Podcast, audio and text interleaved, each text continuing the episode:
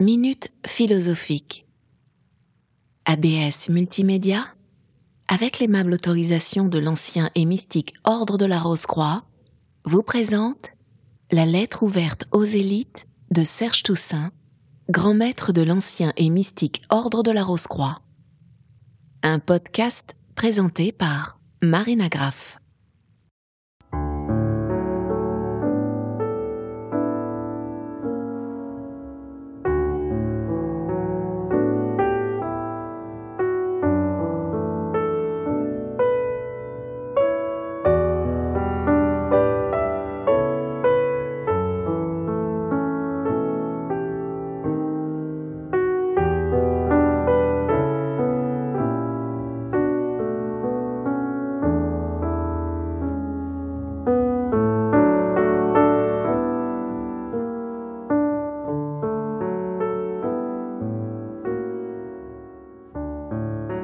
Le 6 juin 2019. Le véritable progrès démocratique n'est pas d'abaisser l'élite au niveau de la foule, mais d'élever la foule vers l'élite. Georges Elgozi, 1909-1989.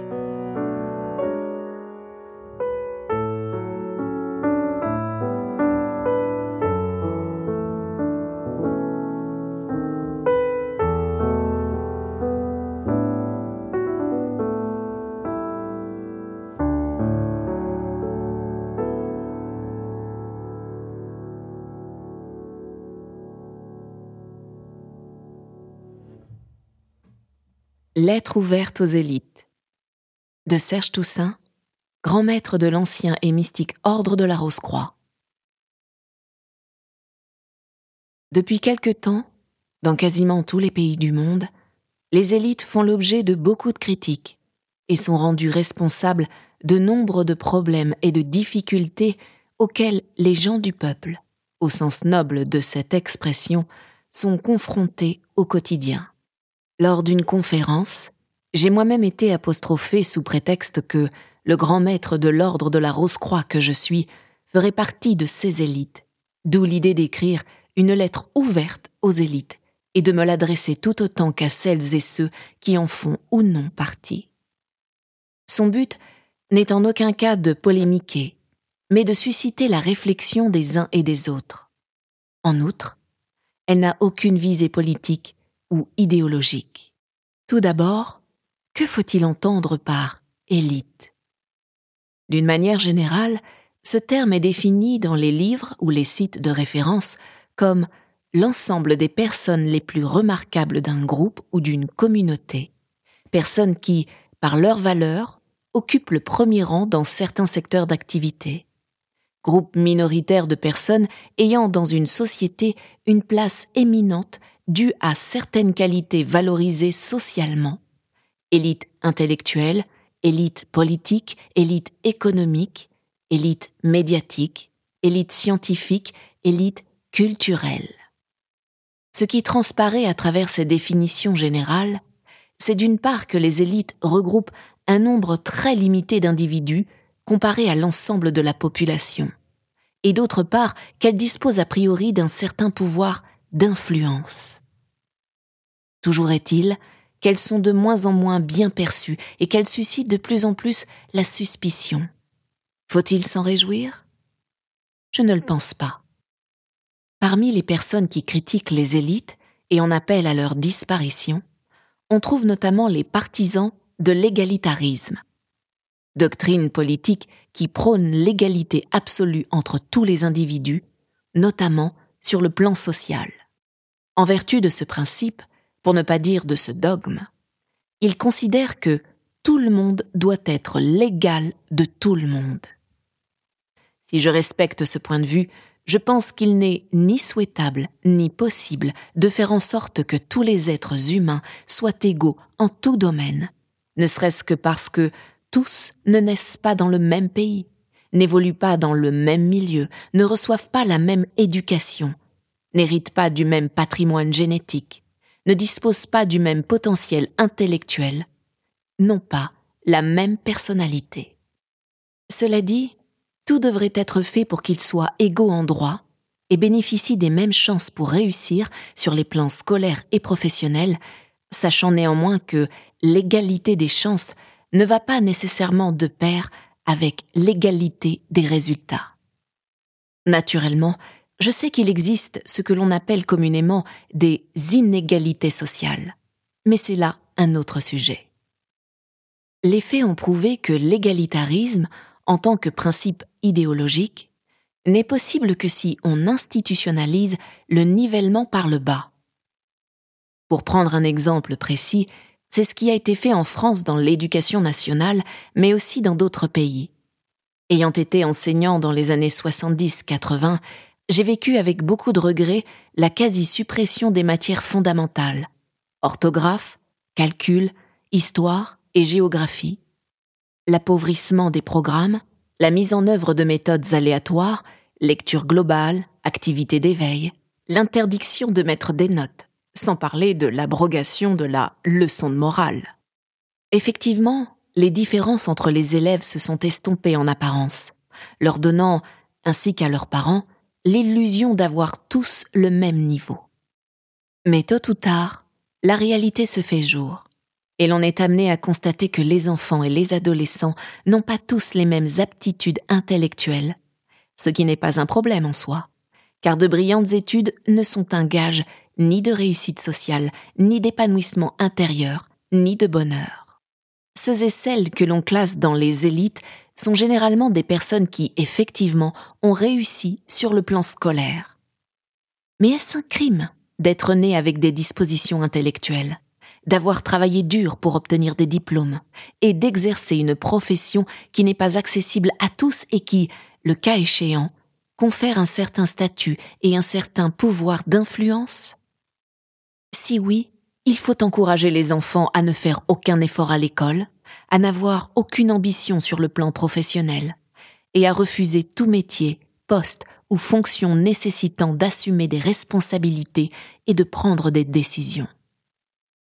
Le simple bon sens devrait suffire à comprendre que cela serait contraire à l'intérêt, non seulement de l'individu, mais également de la société. L'édifice social s'effondrerait, et ferait place à une plateforme qui, certes, mettrait tous les citoyens sur un même pied d'égalité, mais les priverait conjointement d'élévation individuelle et collective. Vous aurez noté également que les élites ne sont pas toutes jugées de la même manière. C'est ainsi que l'on s'offusque qu'un dirigeant de petite ou moyenne entreprise perçoive un salaire mensuel de quelques milliers d'euros. Mais on se fait à l'idée qu'un footballeur en gagne des centaines de milliers chaque mois. Pourtant, il me semble que le premier a beaucoup plus de responsabilités et de soucis que le second, ce qui ne veut pas dire que ce dernier n'a pas de mérite.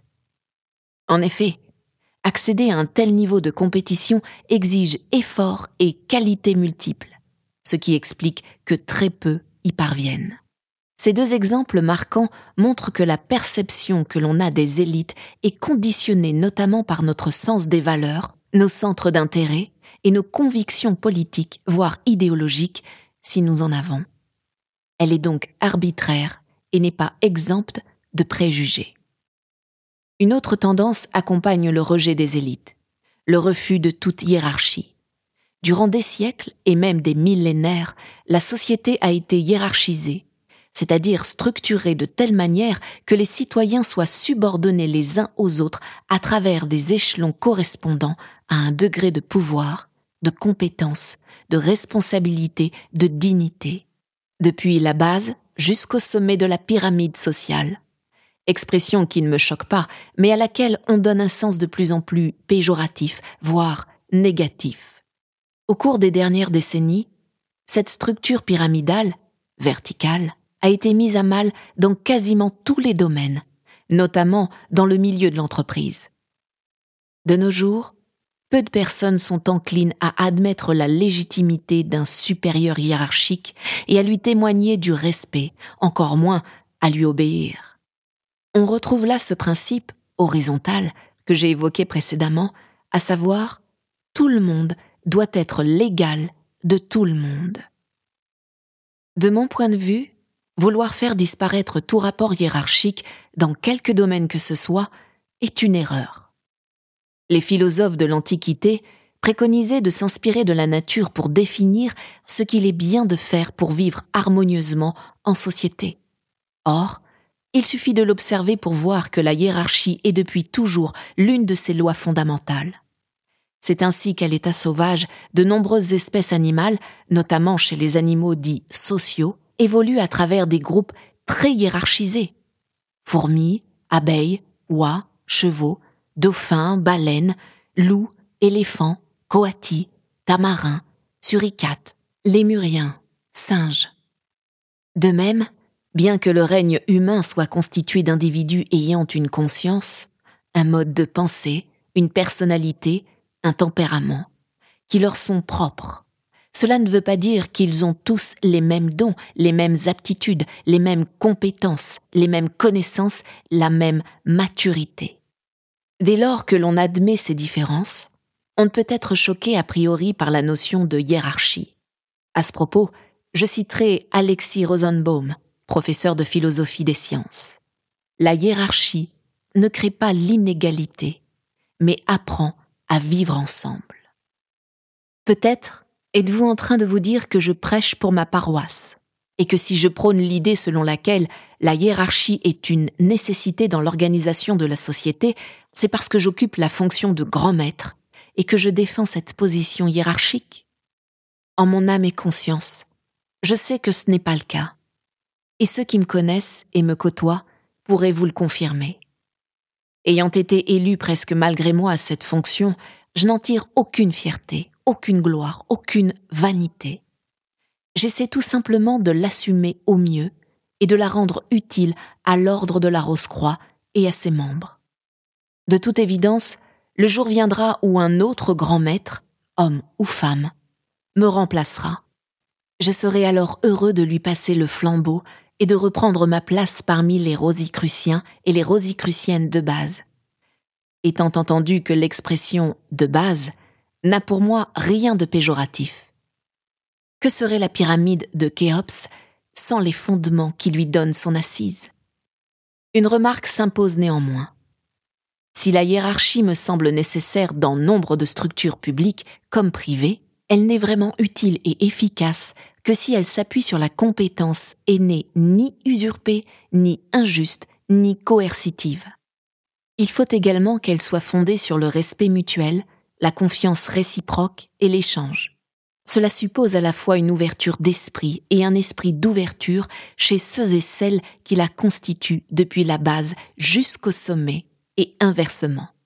Par ailleurs, toute organisation ou tout système hiérarchisé doit avoir pour but de servir l'intérêt général et non l'intérêt particulier. Or, on peut être tenté à quelque niveau que ce soit de se servir de sa fonction de sa situation, de son poste, en un mot, de son pouvoir, même s'il est limité, non seulement pour exercer sur les autres une pression autoritaire pouvant aller jusqu'au harcèlement, mais également pour s'octroyer des privilèges ou des avantages. Comme chacun sait, une telle tentation fait partie des faiblesses humaines et constitue une mise à l'épreuve de l'importance que chacun, face à sa conscience, accorde à l'éthique. Généralement, les élites occupent les niveaux les plus élevés de toute structure hiérarchique. Aux yeux de beaucoup, elles ont donc le tort, d'une part de faire partie de l'élite, et d'autre part de se situer en haut de la hiérarchie. Théorie du complot oblige, on les accuse également d'utiliser leur position à des fins personnelles ou pour alimenter des réseaux d'influence. Il est vrai que certaines personnes occupant des postes de pouvoir le font, mais penser et dire que c'est le propre de toutes les élites me semble très excessif. En outre, et à des degrés divers, il existe aussi des réseaux chez les paysans, les commerçants, les ouvriers, les employés, et même dans les syndicats. S'il en est ainsi, c'est parce qu'il est dans la nature humaine de tisser des liens pour défendre des intérêts communs ou servir une même cause.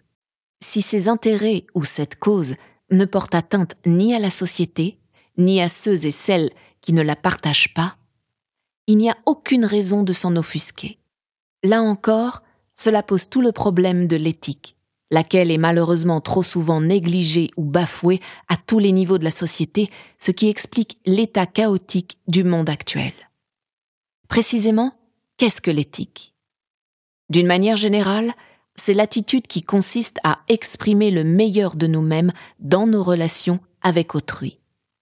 Socrate, considéré comme le père de la morale, mais aussi Pythagore, connu pour avoir été le plus grand législateur de son époque, en avait fait la base de leur enseignement.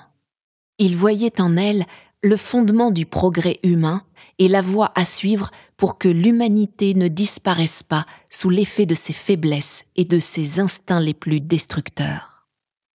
Comme en témoigne leur vie, ils ne se contentèrent pas d'en parler. Ils en appliquèrent les préceptes dans leur vie quotidienne. À ce titre, ils donnèrent l'exemple de ce que devrait être tout philosophe, à savoir littéralement un amoureux de la sagesse. Vu sous cet angle, la philosophie est indissociable de l'éthique. Or, de nos jours, beaucoup, parmi ceux que l'on désigne sous le nom de philosophes, sont plutôt des intellectuels qui, malgré leur culture, voire leur érudition, ne donnent pas vraiment le sentiment d'être animés par le sens de l'éthique. Socrate, auquel je me suis référé précédemment, définissait l'éthique comme étant l'expression des vertus inhérentes à l'âme humaine, dans ce qu'elle a de plus divin. En application de cette définition, il encourageait ses contemporains à cultiver l'humilité, l'intégrité, l'honnêteté, la bienveillance, la tolérance. À cela, Pythagore ajoutait la nécessité pour chacun de mener une vie aussi équilibrée que possible entre les droits et les devoirs. Déjà à son époque, il mettait en garde contre le danger qu'il y avait à privilégier les premiers au détriment des seconds, prélude, selon lui, à l'émergence de l'anarchie, laquelle, disait-il, faisait le lit d'une dictature à venir. Vous aurez noté que l'un et l'autre étaient spiritualistes. Pour être plus précis, ils admettaient l'existence de Dieu au sens philosophique et mystique du terme. Autrement dit, il ne voyait pas en lui un être suprême de nature anthropomorphique, comme c'était et c'est encore le cas des religions, mais comme une intelligence ordonnatrice, œuvrant dans toute la création, la nature et l'homme y compris, au moyen des lois naturelles, universelles et spirituelles. C'est d'ailleurs cette conception qu'en ont les rosicruciens. Mais peut-être n'êtes-vous pas spiritualiste?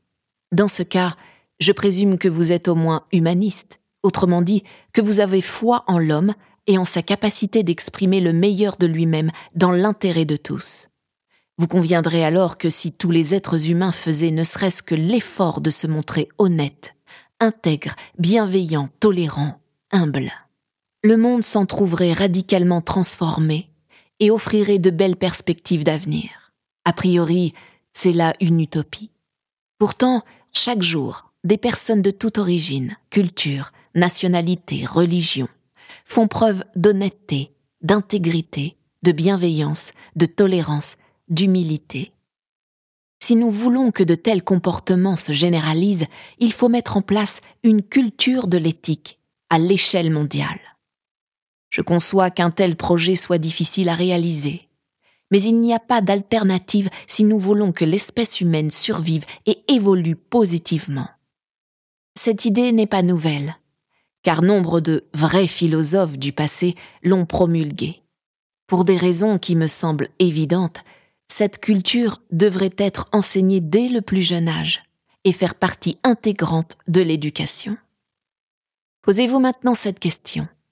Si les élites, en tout domaine, politique, économie, industrie, médias, sciences, philosophie, culture, enseignement, sport, faisaient preuve d'éthique dans leurs activités et leurs comportements, serait-elle autant rejetée Assurément non.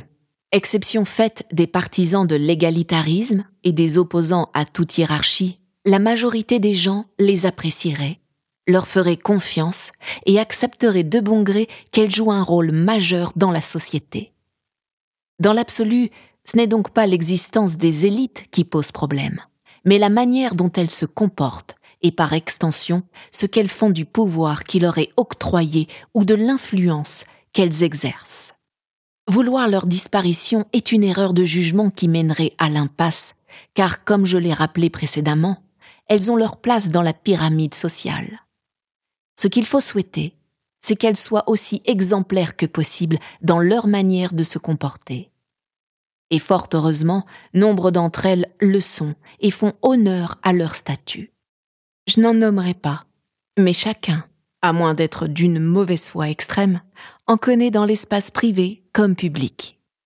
Est-ce à dire que seules les élites doivent s'évertuer à être exemplaires et à accorder de l'importance à l'éthique? Non. Tout citoyen a le devoir de le faire également. Or, force est de constater que ce n'est pas le cas. Loin s'en faut. Nombre de personnes manquent d'éducation, font preuve de malhonnêteté, d'égoïsme, de malveillance, d'hypocrisie, de violence, et se rendent chaque jour coupables de ce qu'elles reprochent aux élites. Ce qui diffère entre les uns et les autres, ce sont les conséquences de leurs agissements. À titre d'exemple, si un directeur d'entreprise est malhonnête et malveillant, c'est l'ensemble des employés qui risquent d'en subir les préjudices. Si un journaliste mal intentionné donne de fausses informations ou se fourvoie dans des allégations douteuses, il induit en erreur un très grand nombre de personnes. En revanche, si un citoyen de base se livre aux mêmes méfaits, leur impact négatif sur les autres en sera nécessairement plus limité. Pour autant, sa manière d'agir sera tout aussi grave sur le plan de l'éthique, et le karma qui en résultera pour lui sera en proportion tout aussi difficile à vivre et à assumer. Puisque je viens de me référer au karma, il me semble utile de rappeler que cette loi s'applique dans la vie de chacun, y compris dans l'existence de ceux qui n'y croient pas. Elle est fondée sur le fait que chacun récolte tôt ou tard ce qu'il a semé, en positif comme en négatif. Tous les sages du passé l'ont enseigné sous une forme ou sous une autre, et ont engagé leurs contemporains à agir en conséquence. Les gens du peuple, comme les élites, y sont soumis. J'ajouterai qu'en raison de l'emballement du rythme de la vie, ces délais d'application sont de plus en plus rapides. Pour s'en convaincre, il suffit de constater combien tout se sait de plus en plus vite, notamment à propos des agissements qui portent atteinte à l'individu et à la société. Ceci n'est pas dû uniquement aux moyens modernes d'investigation, d'information et de communication. C'est l'œuvre aussi d'un processus karmique destiné à accélérer la prise de conscience de ce qui est fondamentalement bien et fondamentalement mauvais dans le comportement humain. Il y a en effet urgence à faire les bons choix, tant sur un plan individuel que collectif. De toute évidence, le monde va mal et notre planète est menacée en tant que cadre de vie pour l'humanité. Que nous fassions partie ou non des élites, nos destins sont liés et nous aspirons tous au bonheur. Est-il si difficile de comprendre que c'est dans l'éthique et ce qui en résulte de positif dans le comportement humain, respect mutuel, solidarité, équité, que réside ce que l'on a coutume d'appeler le vivre ensemble, expression qui veut néanmoins tout dire et ne rien dire. En effet, vivre ensemble ne suffit pas. C'est ce que nous faisons chaque jour, bon gré, mal gré, avec les membres de notre famille, nos voisins, nos amis, nos connaissances, nos collègues de travail, les inconnus que nous croisons dans la rue. Ce qu'il faut, c'est vivre bien ensemble, c'est-à-dire en harmonie les uns avec les autres et avec la nature. C'est donc faire aux autres ce que l'on aimerait qu'ils nous fassent, et prendre soin de la terre, mère de tous les êtres vivants qui la peuplent. C'est aussi penser aux générations futures et faire en sorte qu'elles héritent d'un monde où il fera bon vivre pour tous et chacun, que l'on fasse ou non partie des élites, car je pense et j'espère qu'il y en aura encore. Vous et moi, et d'une manière générale, toute personne de bonne volonté, pouvons devenir des élites sur le plan éthique. Pour cela, nul besoin d'être un leader politique, un expert en économie, un dirigeant d'entreprise, un scientifique de renom, un philosophe reconnu, un journaliste en vue, un enseignant charismatique, un chanteur célèbre, un sportif accompli, mais de nous évertuer à devenir des êtres humains aussi dignes et respectables que possible. Naturellement, l'un n'empêche pas l'autre, bien au contraire. Comme je l'ai suggéré précédemment, l'idéal serait que les personnes considérées comme des élites s'emploient à donner l'exemple en la matière. Nul doute alors qu'elles seraient respectées, non seulement parce qu'elles auraient un comportement exemplaire, mais également parce qu'elles contribueraient à rendre le monde meilleur. Tel est le vœu que je formule en conclusion de cette lettre ouverte. Et si vous pensez qu'elle mérite d'être partagée, je vous invite à le faire, non sans vous évertuer vous-même à éveiller l'élite qui est en vous, ce que j'essaie moi-même de faire au quotidien. Avec mes pensées les plus fraternelles, Serge Toussaint.